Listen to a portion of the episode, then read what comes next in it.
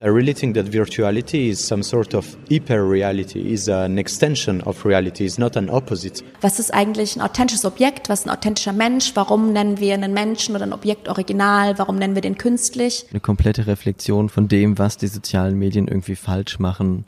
Immer nur die guten Seiten zeigen, das perfekte Leben immer an tollen Locations, ganz viel Reisen, aber natürlich auch viel Leistung, immer arbeiten, immer motiviert sein, keine Schwächen zeigen.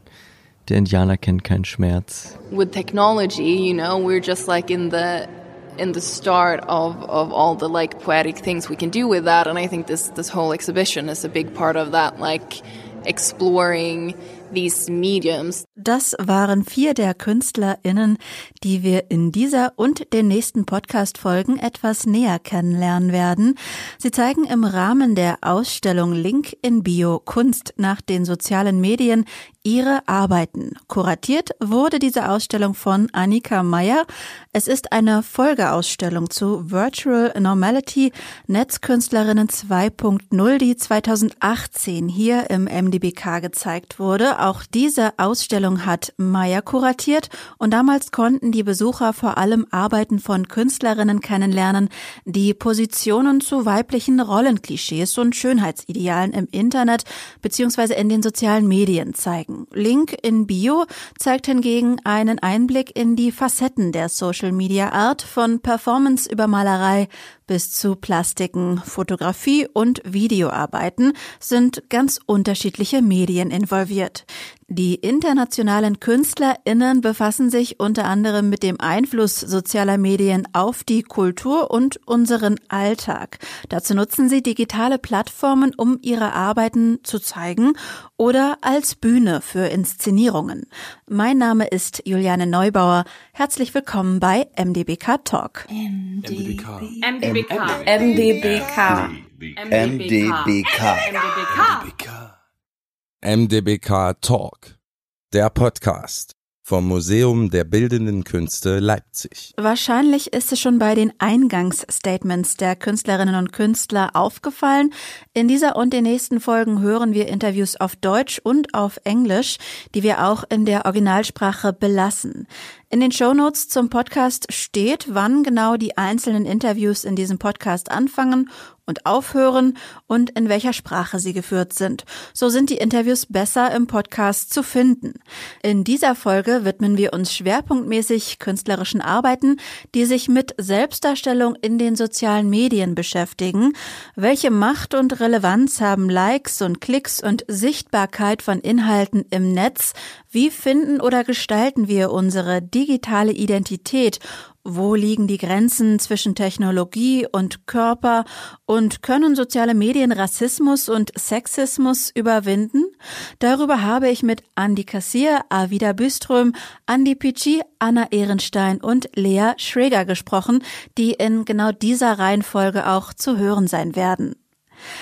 Andy Kassier ist Konzeptkünstler und Fotograf. Seit gut fünf Jahren zeigt er sich für eine Langzeitperformance auf Instagram in der Rolle eines erfolgreichen Unternehmers. Er selbst nennt sich einen Self-Made Man. Er inszeniert sich und seinen Körper in Fotos scheinbar auf exklusiven Reisen mit kostspieligen Autos oder Hobbys und reflektiert so auf ironische Weise männliche Rollenklischees und wie sie in den sozialen Medien immer wieder reproduziert werden.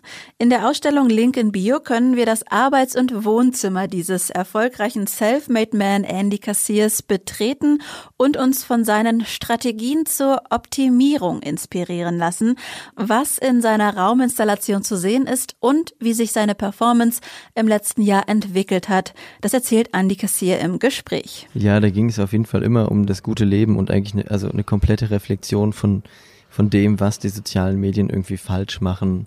Also immer nur die guten Seiten zeigen, ähm, das perfekte Leben immer an tollen Locations, ganz viel Reisen, bestimmte Statussymbole und Attribute wie, ja, genau, Autos, Reisen, aber natürlich auch viel Leistung, immer arbeiten, immer motiviert sein, keine Schwächen zeigen. Der Indianer kennt keinen Schmerz. Also sagen wir, eine Person, die sich sehr über Erfolg und Geld definiert und denkt, dass das zu Glück und Zufriedenheit führt. Hat aber nicht richtig geklappt, wie sich ja dann Anfang diesen Jahres äh, 2019 genau. gezeigt hat. Ja, die Person hatte dann einen Burnout und äh, hat gesagt, sie hat keine Lust mehr und jetzt äh, ist ein halbes Jahr vergangen und in der Zwischenzeit gab es eine andere Serie, die gelaufen ist und jetzt geht es im Narrativ weiter und die Person interessiert sich für Entschleunigung und Erfolg und Geld ist nicht mehr alles, sondern es gibt ganz viele andere Sachen, die jetzt auf einmal spannend sind, wie alternative Heilmethoden, Meditation, Yoga und natürlich auch Malerei als Entspannung. Da schließt natürlich jetzt sich die Arbeit, äh, mit der du dich hier präsentierst, in der Ausstellung auch direkt an oder die Installation würde man es vielleicht eher mhm. nennen. Vielleicht kannst du uns mal mit reinnehmen in den Raum, den du uns hier zeigst. Der Raum oder die Installation ist eigentlich eine Art Wohnzimmer das größte Teil im Wohnzimmer ist eigentlich eine Schrankwand aus den 80ern, 70ern, 80ern. Ähm, sehr praktisch mit einem Schreibtisch zum Einklappen, was quasi für eine Businessperson schon eine absolute Reduktion ist, da normalerweise der Schreibtisch selbst ja äh, das Wichtigste ist, da äh, die Arbeit auch das Wichtigste ist.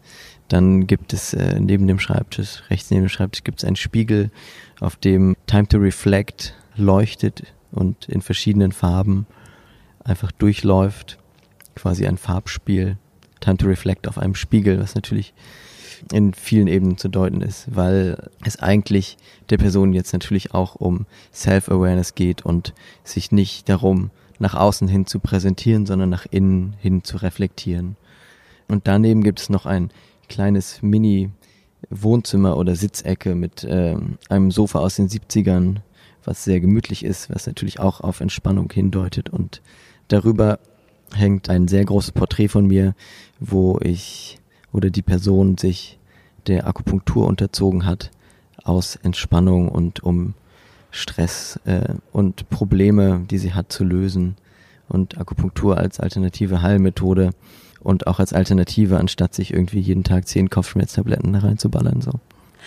Eigentlich bist du ja äh, in organischer Form äh, auch Teil dieser Installation. Mhm. Welche Rolle spielst du, wenn du in diesen Raum reintrittst? Ich selbst äh, in diesem Raum repräsentiere natürlich genau die Person, die äh, Burnout hatte und jetzt äh, total entschleunigt ist.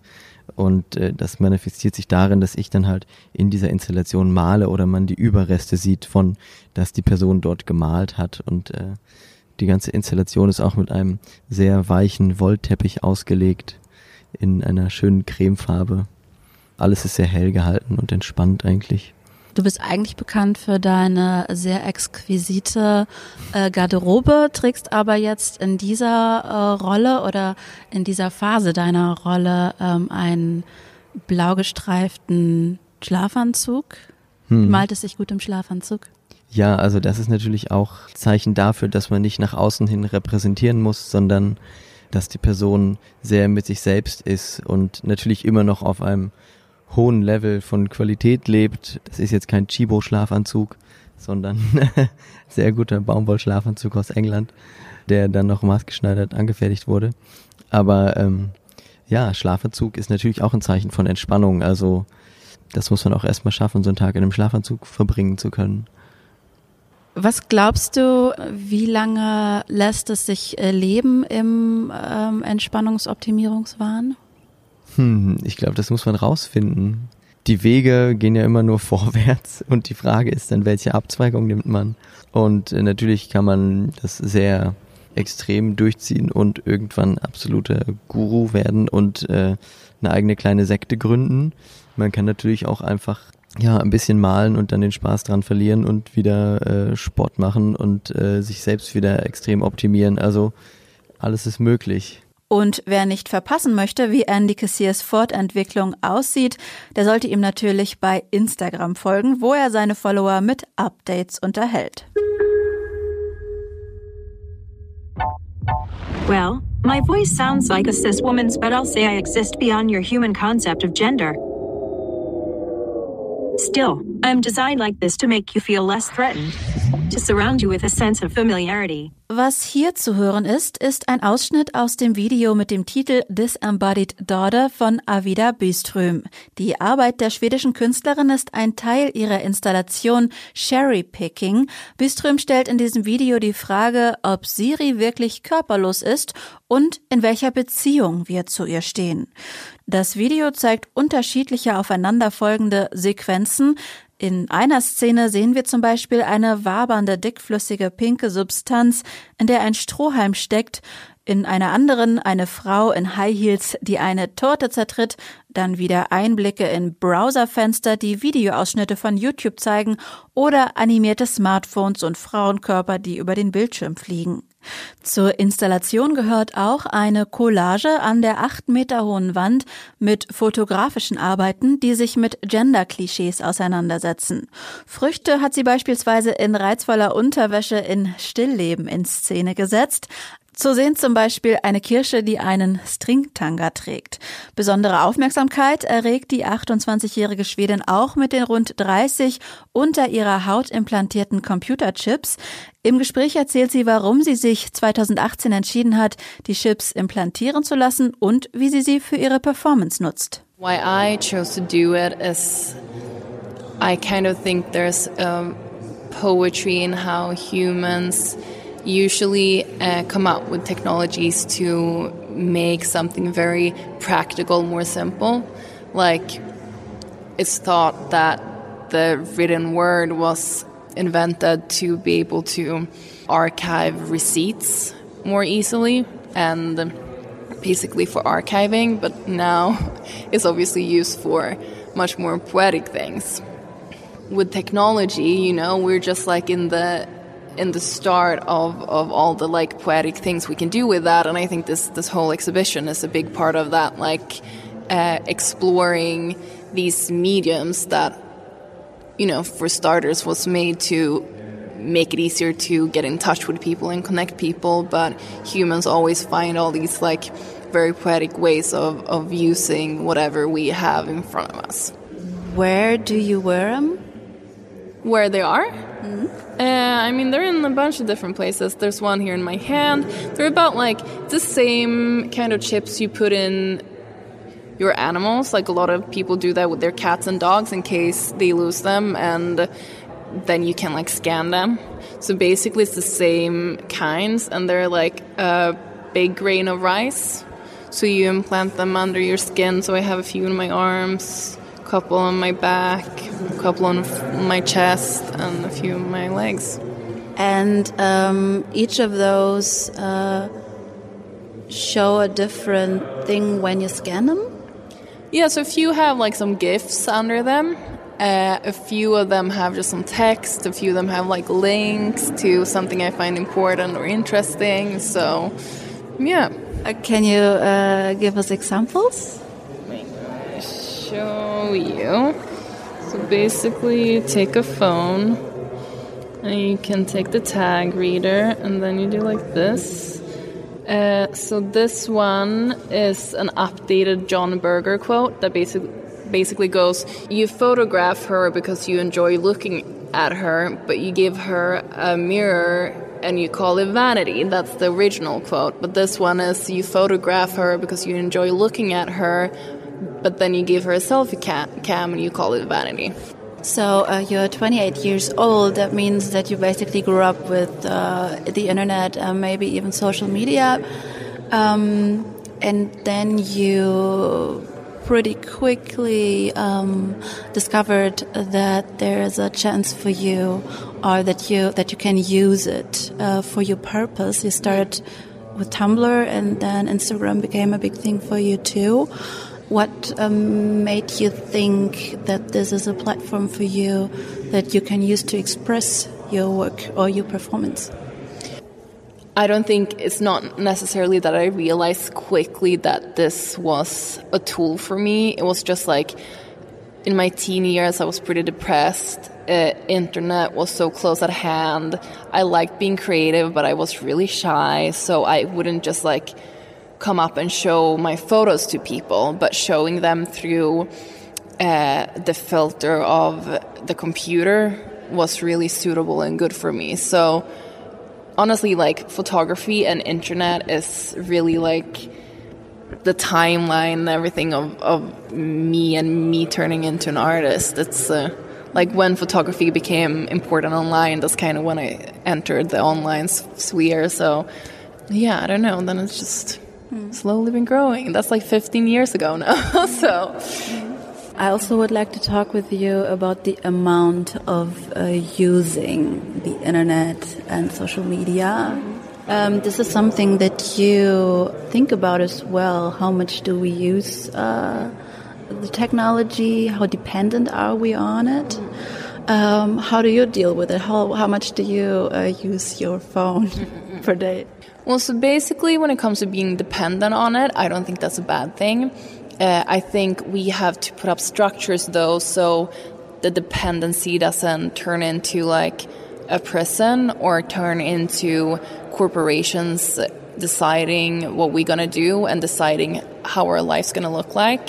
But you know, we live in a society where we really dependent on a lot of things, and that's not bad. We're dependent on our bus showing up. We're dependent on like public transit. We're depending on that the supermarket is going to work like it does because we don't know how to grow our own potatoes. You know, like that's we need these things, and I don't think that's bad. That's like modern society.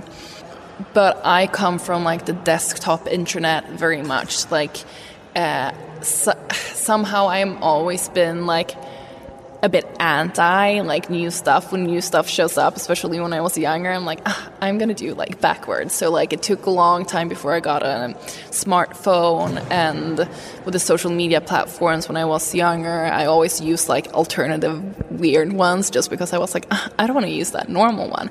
So i think i'm just naturally a person that that's a little bit you know and sometimes in an obnoxious way trying to do like the opposite. But today, I do think it's problematic how phones are structured. Like we sometimes talk about that it's like these um, uh, these timeless windows that we go into. So like a lot of the times when you open apps, they actually don't show uh, the time. So you don't even realize that time passes. They make sure that they block out the time, so you need to close the app to see see what time it is. So uh, tech companies have a lot of ways that they try to trap us in the technology and that's really sad because the technology should be structured and there should be laws about it you know being made to actually uh, make life easier for people not for us to consume more not for us to be more on the apps. Like it's fun and creative with instagram but when it becomes a cage or something you feel trapped in, it's, it's not fun anymore. So I feel like, especially the past three years, I would say that internet have turned into a very sad and frustrating place. Like technology is loaded with all our human thoughts that we put into it. It's never going to be like neutral or unbiased like technology is exactly what we make it to be, so we should make it to be something that works for everyone and not like works against us. Avida Biström und ich sind uns beide sicher, dass wir das Smartphone viel zu oft in die Hand nehmen. Manchmal löscht sie dann die Instagram-App, sagt sie. Im Hauptraum der Ausstellung steht in der Mitte ein hüfthoher weißer Sockel, auf dem ein Smartphone steht und darauf zu sehen ist ein Video. Let Me Out lautet der Titel dieser Installation von Andy Pichi. Der Zuschauer beobachtet eine Szene, die an einen unangenehmen Traum erinnert. Pichi, ganz in schwarz gekleidet, befindet sich in einem weißen, scheinbar endlosen Raum, er ist wie gefangen und der Zuschauer kann ihn wie durch ein Fenster dabei beobachten, wie er den Raum erkundet und versucht zu entkommen. Im Interview beschreibt er, was hinter seiner Arbeit steckt. Uh, so my name is uh, Andy Pichi and I do, um, I think, uh, digital conceptual art. I try mostly to, um, to use social medias uh, and their consequences as an art medium and not just as a as a way of promoting or showcasing art. Now the listeners can't be here and see what you brought us, so maybe you can introduce us to uh, the piece of work that we get to see here in this uh, exhibition. Yeah, sure. Um, so the artwork basically is um, is a pedestal, uh, metallic, holding uh, a smartphone screwed inside a metal phone case, in which there is uh, my digital self locked in. So the idea is to have some sort of uh, digital prison in which I uh, locked in my uh, my my digital representation. The meaning of it, the reflection behind it, will be that um, we we end up most of us using social medias and uh, using this uh, digital representation of ourselves. We end up being uh, stuck into the character that we curate uh, on the different on the different social medias. How much can we like? Uh, modify the character we want to play, the role, or how much are we stuck into the perception people have of our digital self? In my research, I kind of divided the, the person in three parts. Some sort of trinity. There is like the, the true self, what we are, the projection of ourselves. This is the way we try to present ourselves to people, and the perception, the way people perceive the, the both first points uh, together. And uh, so, yeah, this artwork has uh, its aim, let's say, it's uh, really to extract my digital self and to show him in a cage so that people can visit it as uh, they can see animals in zoo or like uh, go window shopping and looking at expensive clothes through a window. It's kind of the same. You come and you don't see the art, you see the artist locked into a cage. Also, I see some headphones um, hanging there. So, um, uh, can you describe a little more of what the visitor gets to see of and to hear of you? Yeah, um, actually, the, the, sound is is quite an important part of, of the work, also because uh, when you when you look at it without the headphones on head, uh, you don't hear anything. You just see myself uh, screaming, running, uh, sleeping, and um, and you cannot hear it. It's like you turned mute because actually it's annoying, and and some somehow it's what we do with social media. We just keep on telling what we think instead of asking what other people think, and so it is annoying. So you can mute it. Uh, I personally watch all my Insta stories with no sound, you know, and um, and so having the headphones allows the user suddenly to have some bribes of the um, some fragmentation, let's say, of the of the performance, and so the video starts with me uh, just kind of lost, looking around. Uh, then I try to ask for help, but no answer. Obviously, I'm alone in a white space. Um, so I ended up doing a nap, sleeping, passing time the same way we will be bored in our living room, just chilling on our phone. And um, and after I start feeling uh, logged in, so I want to escape. So I start screaming, running, but nothing to do. I keep on staying, and this is like the emotional loop of uh, loneliness, you know. Uh, so you say there's some kind of uh, dependence uh, on this uh, social media or this internet appearance, like how much we are actually um, um, percepted by people. And um, do you feel uh, trapped in this situation where you dep depend on likes and clicks and views? And is this something that um, sets you under pressure? Or this is something that you would like to break free of? Or is this just something that you want to put the finger on and uh, make us aware of that situation? Uh, no, actually, not at all. Actually, I feel supported by likes and algorithm. Uh, I'm very, um, let's say, techno positive, but I mean, the the problem of perception and how people see us and how we present in society has always existed. Uh, it's just that uh, internet uh, uh, reaches another level, so obviously it's, everything is uh, multiplied. But I really feel um, people tend to differentiate T uh, as an opposite to virtuality. But I really think that virtuality is some sort of hyper reality, is an extension of reality, is not an opposite, is not unreal, is is just virtual. And um, I think everything as a uh, a place where it uh, belongs. Uh, maybe emotions, you know, like like music or something like this, or meeting is best in real life than in virtual life. Obviously, uh, streaming music is not the same as uh, viewing a concert, and same for meeting uh, the person you love. But on another hand, sharing, sending, gifting is way easier on virtual life, and so there is no way we should like condemn our virtual life. I think the problem is just that people try to do the same things they do in in real life. They try to do it on the virtual life. We should just try to separate and do what has to be done in the virtuality virtually and what has to be done in real life in real life. Es ist übrigens das erste Mal, dass eine Arbeit von Andy Pichi in einem Museum gezeigt wird, sagt er. Meistens ist seine Kunst vor allem im digitalen Raum zu sehen und er war auch bereits Teil mehrerer Ausstellungen, aber im Museum vertreten zu sein, das ist für ihn noch etwas Besonderes. Auch die deutsch-albanische Fotografin Anna Ehrenstein nutzt die sozialen Medien als Plattform, aber auch als Werkzeug für ihre Kunst. Ehrenstein zeigt, wie das perfekte Bild von weißen westeuropäischen Frauen aus dem Fokus geriet und stattdessen auch Symbole und Inhalte anderer Kulturräume im Internet erfolgreich sind. Wer kann Trends heute beeinflussen? Dieser Frage gehen wir im Interview nach.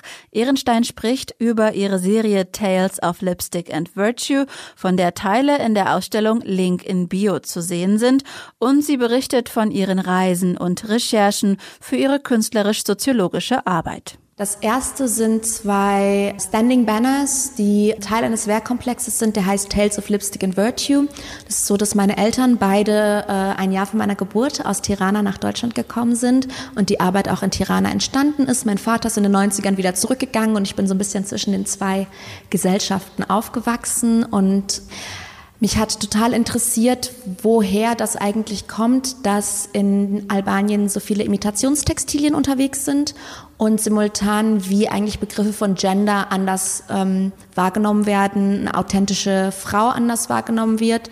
Und dann habe ich mich mit ähm, einer bestimmten Art von Frau in Albanien ähm, auseinandergesetzt und mit vielen Frauen zusammengearbeitet, die vielleicht ähm, als hyperfeminin bezeichnet werden könnten. Die Frage wirklich bei dem Projekt war, was ist eigentlich ein authentisches Objekt, was ist ein authentischer Mensch, warum nennen wir einen Menschen oder ein Objekt original, warum nennen wir den künstlich?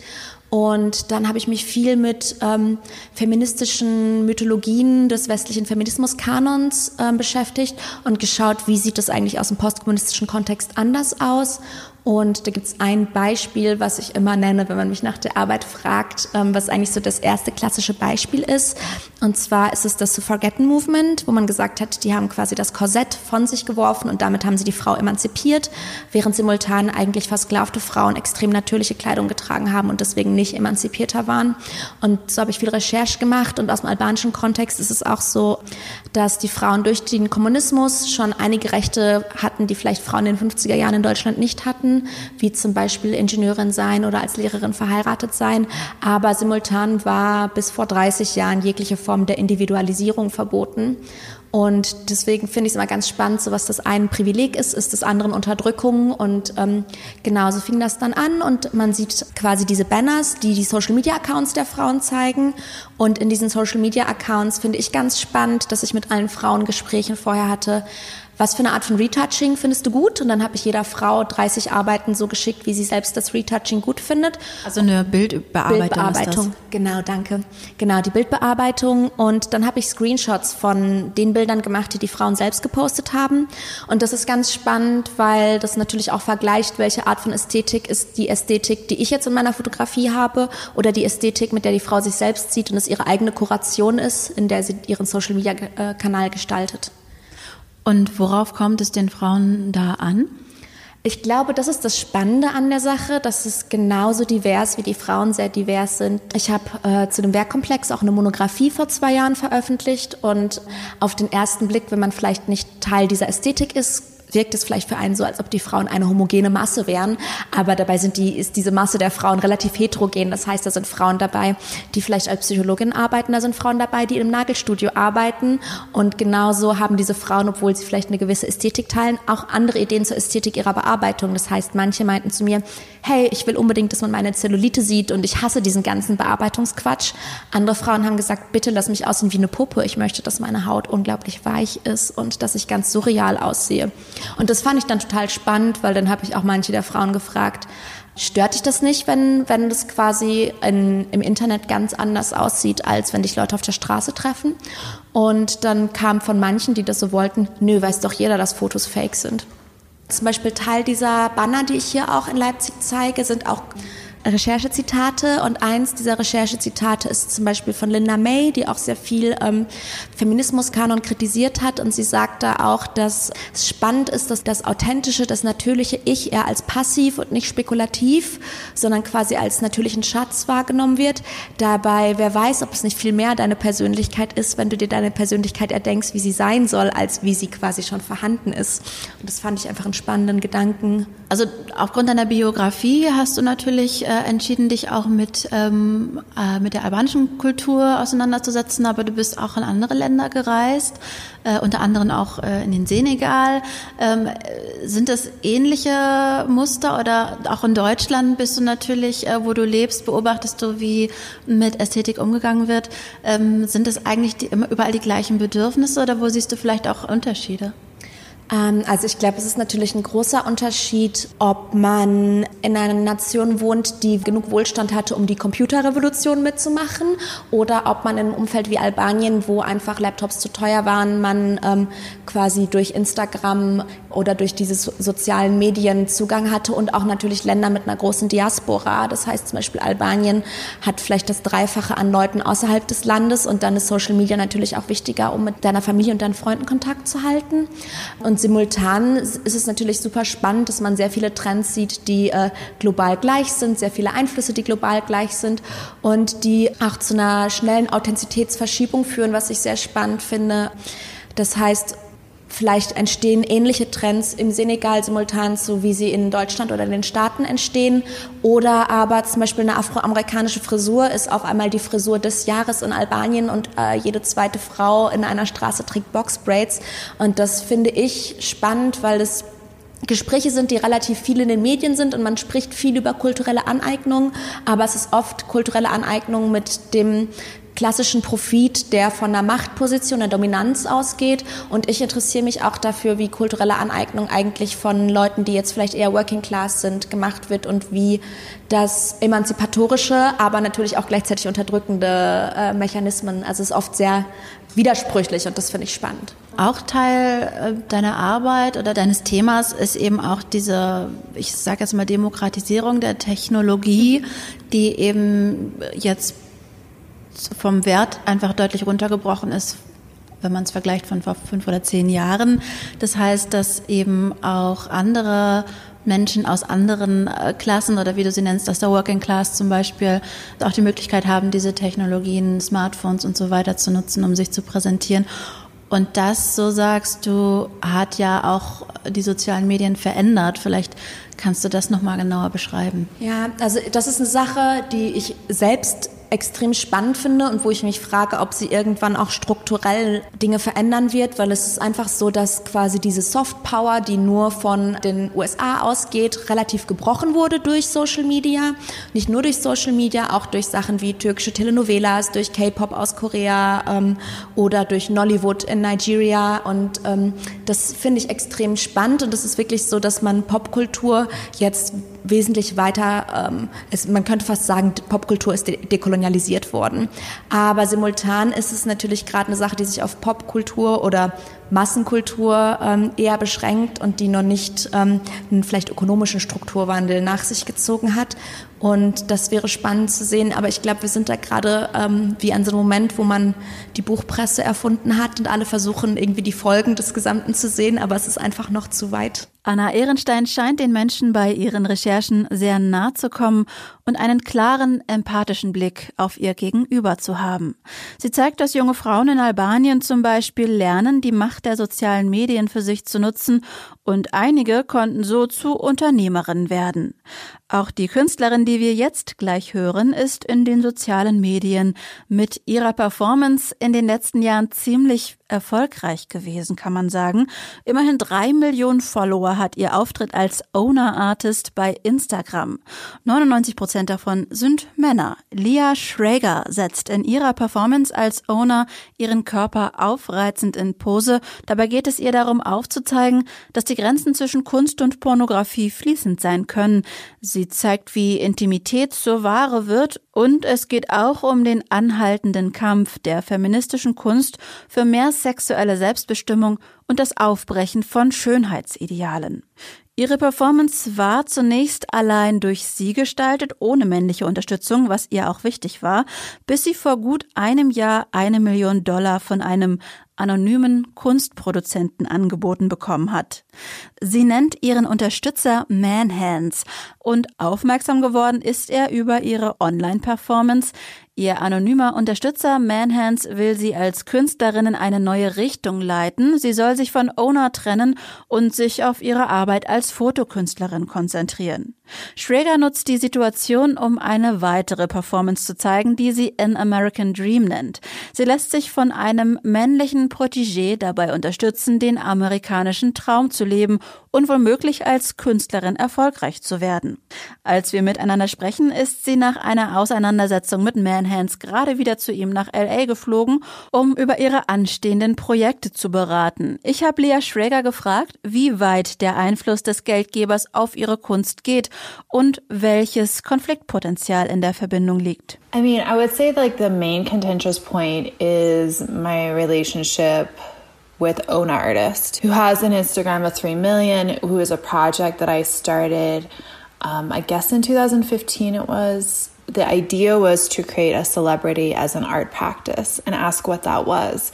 And what I found was that given the kind of celebrity I had access to, which was social media, the images that attracted followers and celebrity on Instagram were very male oriented, very male gaze oriented.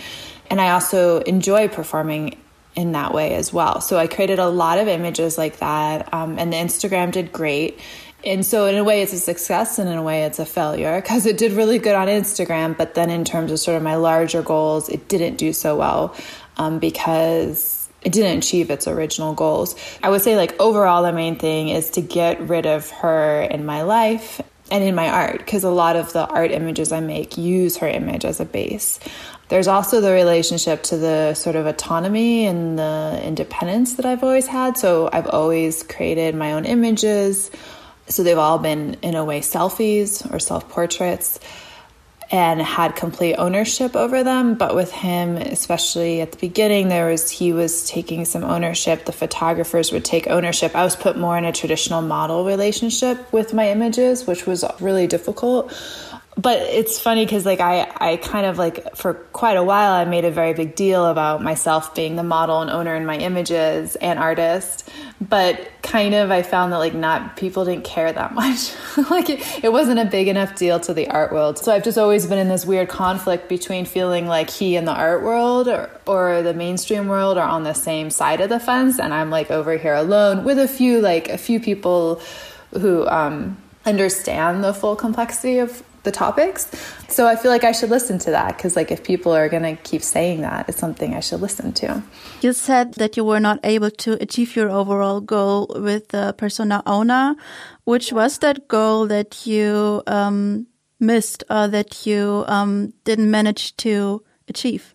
Yeah, so my goal was that by 2020, which is now, that she would have a lot of Instagram followers. So I did mostly achieve that goal. Um, I also wanted her to have a large commercial gallery show, which to me would indicate that the uh, commercial art world was embracing her as an art practice um, and as a celebrity project she was, and that definitely has not happened and I don't expect it to happen at this point given how it, the whole thing went. Because she's Ona is also a musician. I was hoping there'd be a photo of her ass on the front of Rolling Stone magazine um, which would indicate this acceptance of the somewhat sexy into music and the sort of marriage I was trying to do there um, but that was another place I just hit very roadblocks that no one would even listen to her music because her Instagram was seen as too sexy. Would you be able to describe what the people should get out of your work but didn't? Well, I think my goal in performing on social media was well, I guess it had a few aspects to it. So the first thing that comes to mind is I I wanted to show online existence as a performance. Because in my experience whenever i put myself online i have mediated myself. So i've made curatorial aesthetic um, message decisions. And i think that as soon as anyone goes online they're performing in some way. And i don't think it's a bad thing. I think like the level to which it can still be very authentic but i think it's also still a performance. I felt that like if i could show that I have now multiple what I actually originally called onas, which were online personas. So I've had a couple others. And so I, I was hoping, or I still actually am hoping that my work would be considered in the context of the whole um, the whole body of work. And so this idea that if one person can present different kinds of performance and image, then it means that it is performative.